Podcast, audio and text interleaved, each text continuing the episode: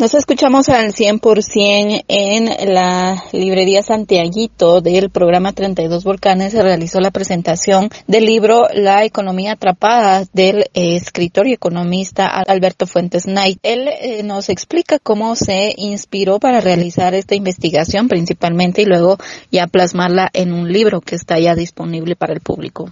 del 20 de octubre en el 2019 al CUNOC Ahí hice una exposición sobre la economía política de, la Revolución del 44 y tenía una visión histórica de la presentación y uno de los que me invitó, que fue el licenciado María Aníbal González, me, me preguntó si iba a volver esa exposición un libro. Y la verdad que en ese momento todavía no lo había pensado, pero como resultado de esa pregunta concluí que tal vez sí era bueno hacer el libro y entonces comencé a escribirlo. ¿Qué pueden encontrar en su investigación y en el libro? ¿Perdón? ¿Qué pueden encontrar? Bueno, realmente para conocer detalles, conocer un poco la historia, conocer cómo se toman decisiones en materia económica, quiénes son los grupos más importantes en términos de la influencia, pero eso también cómo afecta a otros grupos que no tienen tanta influencia.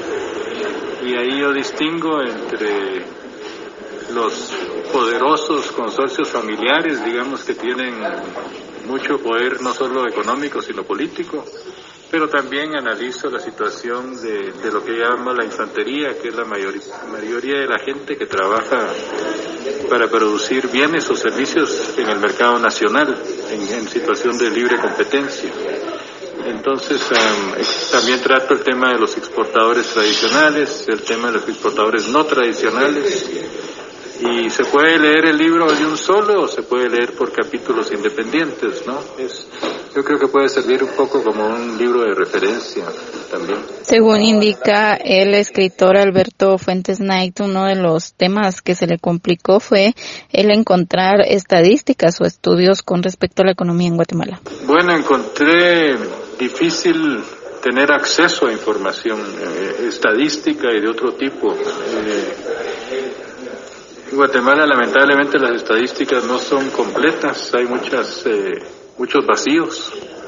Eh, hay áreas donde hay personas, son grupos de personas pequeños que conocen las, la situación del sector donde trabajan, pero solo es ese sector, no, no se conoce a nivel nacional o afuera del sector.